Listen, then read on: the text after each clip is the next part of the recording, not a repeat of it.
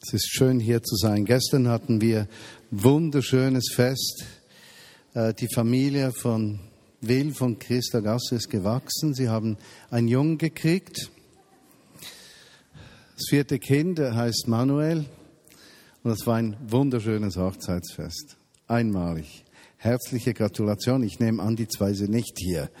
Aber ihr nehmt die Grüße mit.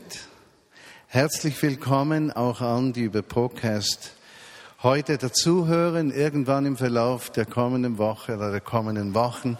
Apropos Podcast, in, äh, ein wunderschönes Erlebnis. Während des Sabbaticals, Georgia und ich waren ja dreieinhalb Monate weg von Bern, haben also nie hier gesprochen, kriege ich ein E-Mail. Und auf dieser E-Mail steht, äh, so abgekürzt, lieber Martin, geht es dir nicht gut? Ich habe seit Monaten nichts, keinen Podcast von, mir, von dir mehr gehört. Ich habe während meiner ganzen Studienzeit in der Ausbildung zum Journalisten habe ich deine Podcasts gehört und dann schreibt er, und sie haben mir dabei geholfen, ein weiches Herz zu bewahren. Er schreibt, ich nenne mich nicht Christ, aber es könnte ja sein, dass es dir nicht so gut geht und ich würde gerne beten für dich, auch wenn es vielleicht nicht so viel nützt, wenn ich bete. Und äh, vielleicht hört dieser Mann äh, diesen Podcast und ich möchte dir ganz herzlich danken, dass du an mich gedacht hast und für mich betest. Ich glaube, das Gebet jedes Menschen bewirkt viel, wenn es aus ganzem Herzen kommt.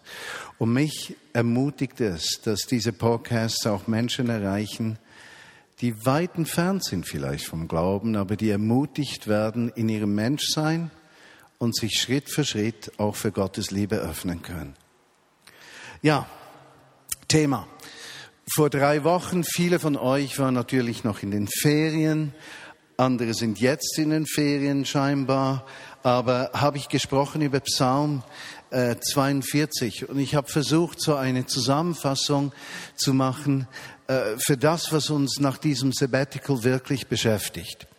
Und ich habe darüber gesprochen, dass in mir ein unglaublicher Durst nach Jesus genährt wurde, ein Hunger nach seiner Person. Und ich habe diese Schriftstelle genommen aus Psalm 42, wie ein Hirsch nach Wasser dürstet, so dürstet mich, Herr, meine Seele nach dir, mein Gott, dem lebendigen Gott. Wo kann ich hingehen, um dich zu treffen?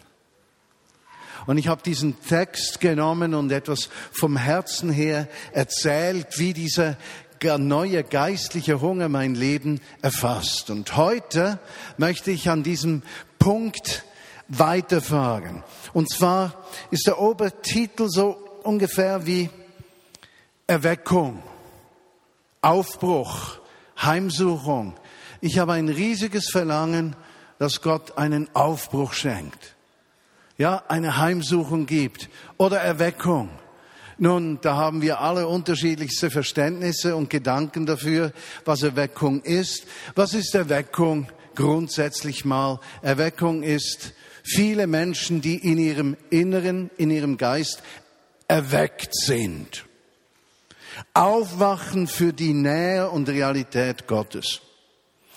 Und ich habe gesagt letztes Mal, dieser Durst, der ist da.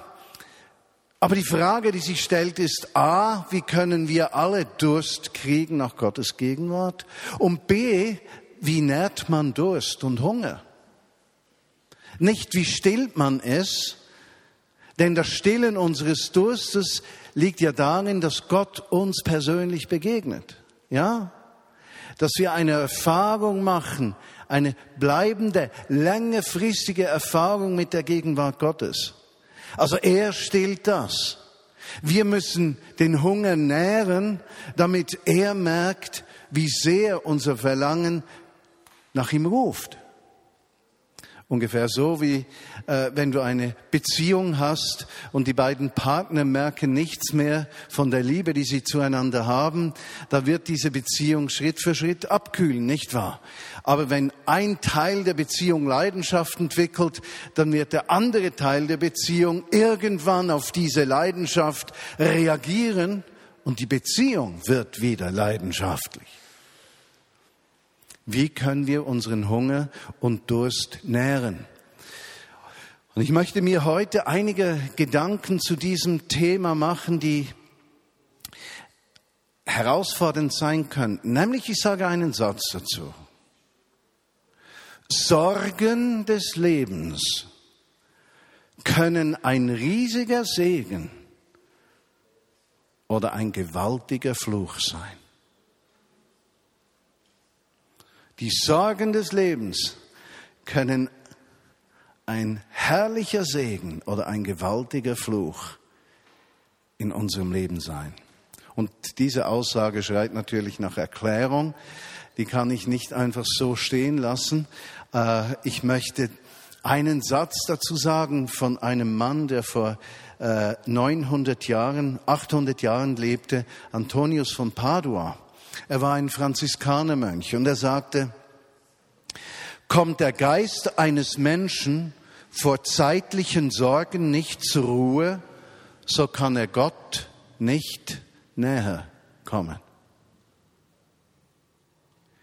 Kommt der Geist eines Menschen vor zeitlichen Sorgen nicht zur Ruhe, so kann er Gott nicht näher kommen.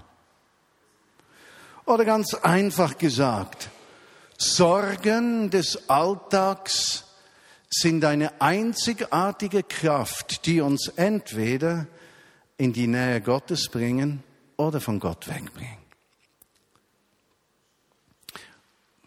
Wo liegt der Kern dieser Aussage? Ich mache ein einfaches Beispiel. Heute hat sich eine Mutter, die ich nicht kenne, riesige Sorgen gemacht. Der Name dieser Mutter ist Frau Wenger. Frau Wenger hat sich große Sorgen gemacht, weil ihr Sohn am eidgenössischen Schwing- und Elblefest teilgenommen hat. Und sie hat sich zwei Sorgen gemacht. Die eine Sorge war, ihr Sohn könnte sich verletzen. Und die zweite Sorge war, ihr Sohn könnte nicht Schwingkönig werden. Nun, ihr Sohn, der mitgeschwungen hat da in Frauenfeld und der am Ende auch Schwingkönig geworden ist aus der Berner Sektion. Also wir Berner sind Schwingkönig. Er machte sich wenige Sorgen. Wisst ihr weshalb? Er konnte vieles selbst beitragen, aber die Mutter hatte Sorgen, weil sie zu diesem Problem, das sie hatte, nichts beitragen konnte. Die meisten Sorgen haben wir dann, wenn wir empfinden, wir könnten ein Problem oder eine Situation nicht lösen, wir seien überfordert oder hätten keine Mittel durch unsere eigene Leistung das Problem hinter uns zu bringen. Wenn wir das Empfinden haben, wir könnten das Problem lösen, dann machen wir uns keine Sorgen. Wenn wir das Empfinden haben, wir haben Dinge im Griff, dann machen wir uns keine Sorgen. Wenn alles perfekt läuft und wir haben den Eindruck, nichts kann uns aus der Schiene bringen, dann machen wir uns keine Sorgen.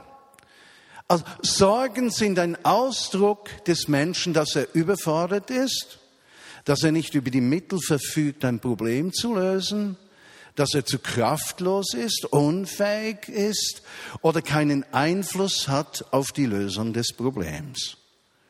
Und wenn das zutrifft, dann macht sich der Mensch Sorgen. Und diese Sorgen, die zeigen dem Menschen seine eigene Unfähigkeit auf. Und so können Sorgen zu riesigen Schmerzen werden. In Sprüche 25 heißt es zum Beispiel, Kummer drückt das Herz eines Mannes nieder. Sorgen drücken das Herz eines Menschen nieder. Er wird deprimiert, ruhig, zurückgezogen, weiß nicht weiter. Im Psalm 55 heißt es, Wirf aber deine Sorgen auf den Herrn, denn er, der dich versorgen wird, und er wird den Gerechten nicht ewiglich in Unruhe lassen.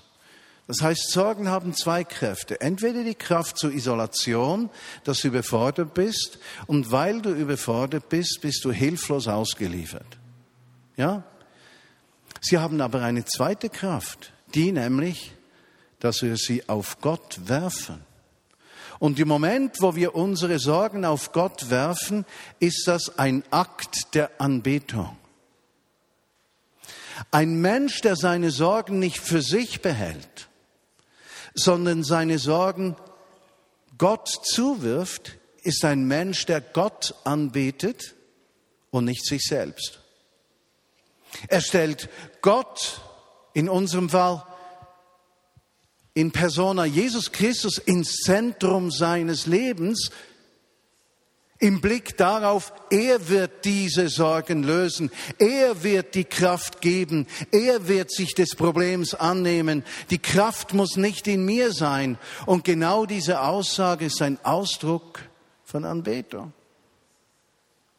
Dass nicht ich mit meinem Sorgen im Zentrum stehe, sondern ein liebender Gott, der sich durch Jesus Christus offenbart, das Zentrum ist. Und wenn ich in meinem Alltag so zu leben beginne, dann werde ich innerlich erweckt zum Leben. Weil alles, was in meinem Leben Zerstörung und Tod bringen möchte, hat nicht mehr die Kraft, mich von Gott oder Menschen zu isolieren, sondern wird zu einem Grund der Anbetung. Und so können Sorgen ein riesiger Segen sein. Auch ein großer Fluch, je nachdem, wie wir damit umgehen. In den Texten der Evangelien im Neuen Testament kommt uns das immer wieder entgegen. Ein schönes Beispiel, 1. Petrus Kapitel 5, Vers 6. Ganz ein interessanter Text, auch wenn er nur kurz ist. Es heißt hier, demütigt euch unter die gewaltige Hand Gottes, damit er euch zur rechten Zeit erhöhe. Ja? Und hier ist sozusagen ein Strichpunkt im Text. Alle eure Sorge werft auf ihn, denn er sorgt auf euch. Frage. Dieser erste Teil des Satzes, was heißt, demütigt euch unter die gewaltige Hand Gottes. Wie tut man das? Indem wir unsere Sorgen auf ihn werfen. Versteht ihr? Es ist nicht eine Leistung, eine Glaubensleistung, irgendetwas, was man tun muss im Sinne von wehe. Wenn du die Leistung nicht bringst, dann, sondern sich unter Gottes gewaltige Hand zu demütigen heißt, ich lasse meine Sorgen los und werfe sie auf ihn. Und indem ich diesen Schritt tue, beginne ich, Jesus Christus anzubeten. Und wenn ich ihn anzubeten beginne, komme ich in seine Nähe. Und wenn das eine geistliche Übung meines Lebens ist, mit Sorgen so umzugehen, werde ich erweckt. Und wenn viele Menschen erweckt sind, geschieht Erweckung. Denn früher oder später wird er erhöhen, heißt es hier in diesem Text. Demütige dich unter die mächtige Hand Gottes und zur rechten Zeit wird er dich erhöhen, was so viel heißt wie, wann ein Aufbruch geschieht, wann Erweckung breiter wird, wann eine Heimsuchung geschieht. Das haben wir nicht in der Hand. Aber dieses schrittweise uns öffnen für seine Gegenwart, Raum schaffen für ihn, mit den Sorgen des Alltags so umzugehen, dass Jesus Christus Raum gewinnt. Das können wir lernen. Philippebrief Kapitel 4. Auch so ein, ein widersprüchlicher Text. Da heißt es, freut euch im Herrn alle Zeit, und ich sage es euch nochmal, freut euch, eure Sanftmut soll allen Menschen bekannt werden, der Herr ist nahe. Sorget um nichts. Also wenn man das so liest, könnte man sagen, der hat gut sagen. sorget um nichts. Sehr kräftige seelsorgerliche Beratung mit sehr viel Mitgefühl, kommt die darüber, sehr empathische Aussage. Man fühlt sich gleich verstanden in seiner Lebenssituation. Hier sagt er, sorget um nichts. Sondern in allem lasset durch Gebet und Flehen mit Danksagung, das ist ja die Höhe, Zuerst darf ich mich nicht sorgen, dann sollte ich meine Anliegen bringen und dann erst noch danken, obwohl ich noch nichts gesehen habe. Mit Danksagung eurer Anliegen vor Gott kund werden. Vers 7 sagt er dann, und der Friede Gottes, der allen Verstand übersteigt, wird eure Herzen, eure Sinne, mh, hm, euer Empfinden, euer Denken, eure Herzen euren Geist, euer Sein, eure Identität bewahren in Christus Jesus. Also eine Kernfrage, wie kann Erweckung geschehen, ist, wie kann ich erweckt werden? Ein Aspekt von erwecklichem Leben ist, Jesus mit allem, was ich nicht bin, anzubeten. Jesus mit allem, was ich nicht bin, anzubeten. Eben nicht auf das zu achten, was ist, was ich kann, sondern auf ihn einfach so zu achten. Im Psalm 94, Vers 17 steht, wäre der Herr nicht meine Hilfe, wie bald würde meine Seele in der Totenstille wohnen. Hast du das gehört? Wäre der Herr nicht meine Hilfe, wie bald würde meine Seele in der Totenstille wohnen?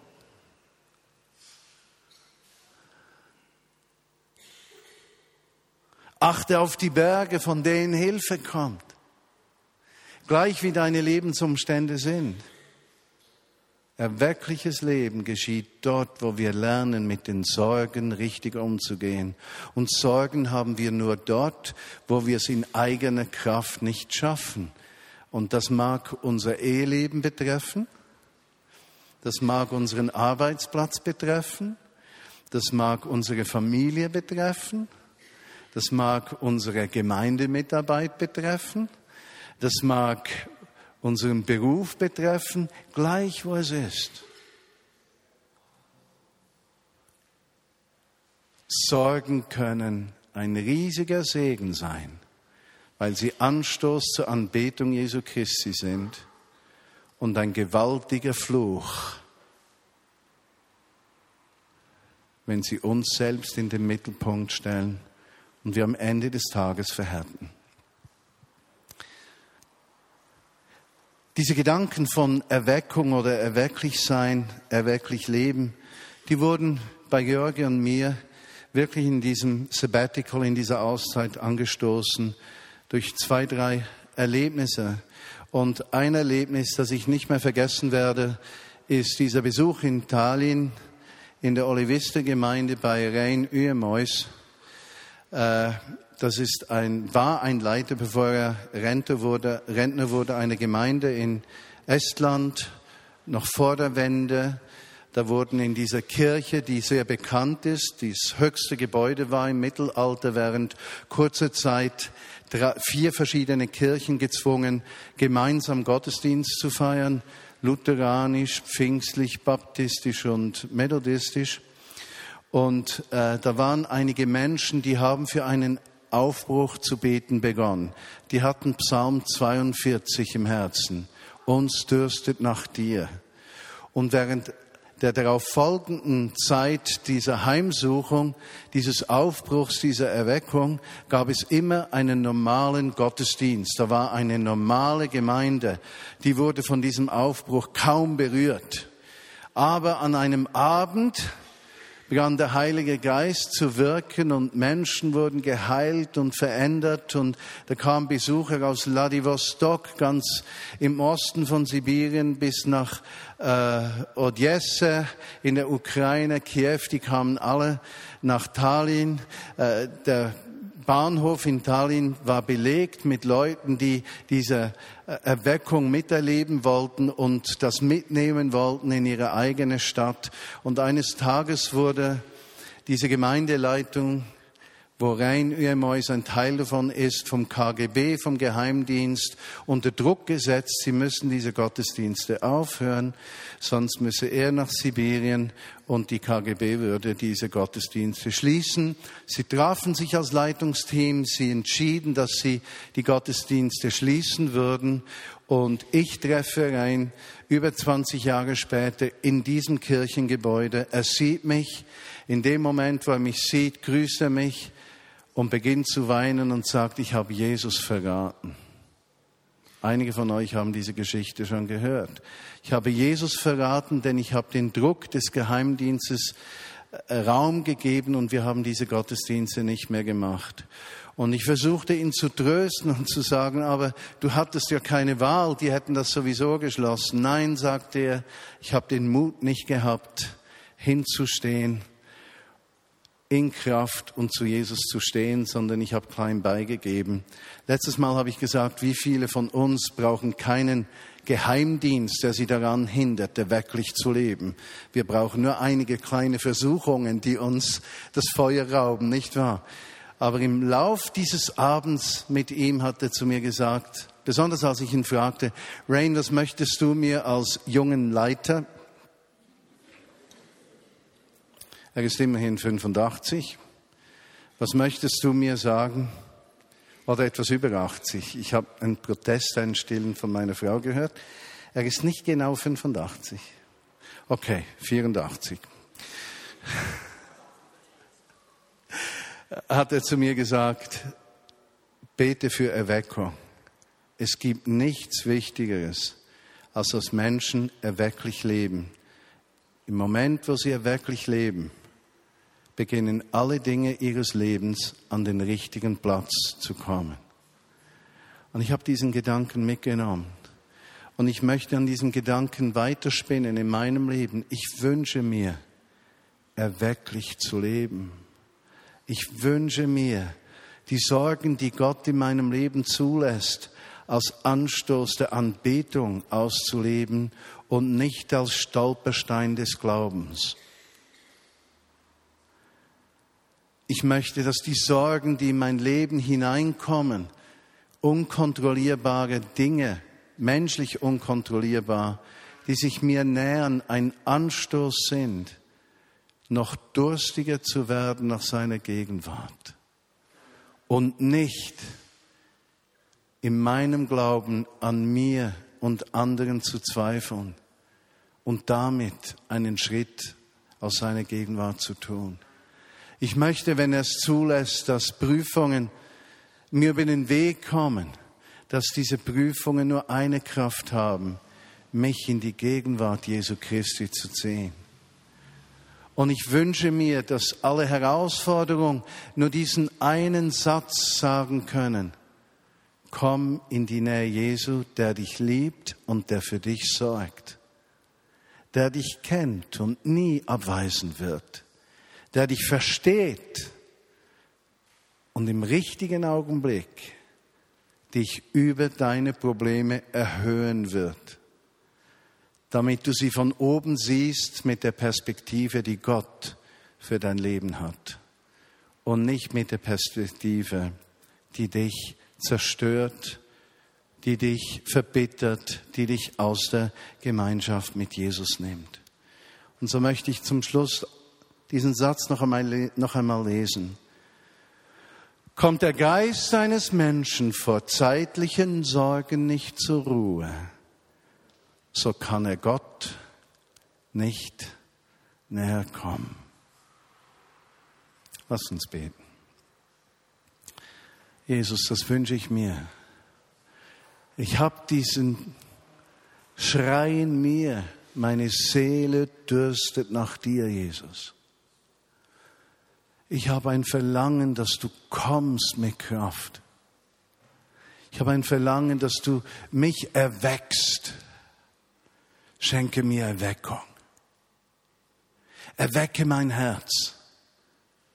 Erwecke meinen Sinn, erwecke mein Denken, erwecke mein Fühlen, erwecke meine Betrachtungsweise von Dingen, erwecke mich in meinem tiefsten Inneren, damit mein Blick ungeteilt von Herausforderungen auf dich gerichtet ist damit die Sorgen des Alltags nicht zum Stolperstein meines Glaubens werden, sondern zum Anstoß der Anbetung deiner Herrlichkeit. Denn wer auf dich vertraut in allen Lebensumständen, hat gut gebaut. Unterweise uns, Jesus, durch deinen guten Heiligen Geist dass Sorgen keine Stolpersteine sein oder bleiben müssen, sondern Handreichung zum Leben, weil du der bist, der uns versorgt. Und ich möchte dich einladen, wenn diese Worte dich berührt haben und irgendwie zu dir persönlich gesprochen haben und den Eindruck hast, das hat meinen Geist genährt heute da möchten wir dich segnen, dann steh doch auf, damit wir dich persönlich in deinem Lebensumfeld segnen können, damit du gestärkt wirst in deinem Alltag. Und wir sind zu viele, als dass wir persönlich füreinander beten könnten. Streck doch einfach die Hände aus. Jesus, wir wünschen uns erweckt zu sein. Herr, ich wünsche mir, dass jeder Podcast-Zuhörer erweckt wird von dir. Ich wünsche mir, erwecklich zu leben. Dass es nichts gibt, worüber ich stolpern könnte und alles gibt, was mich auf dich hinweist. Momente, wo wir von unserer eigenen Unzulänglichkeit wegschauen auf deine Möglichkeiten. Von unserer Hilflosigkeit weg zu deinen Verheißungen. Von unseren Fragen weg zu deinen Antworten, wo wir befreit sind, in unserem Herzen nicht die Dunkelheit der Enttäuschung zu pflegen, sondern das Licht der Hoffnung, wo wir Anbeter sind und in deiner Gegenwart zur Ruhe kommen und damit Raum schaffen in uns für deine Nähe. Schenke uns Erweckung, Jesus. Geh nicht an uns vorbei. Schenke uns eine neue Erfrischung deines Geistes. Schenke einen Aufbruch. Schenke eine Heimsuchung. Komme du mit deinem Geist und verherrliche dich. Und komme du in jede Lebenssituation, in der wir stehen. Wir beten dich an. Amen.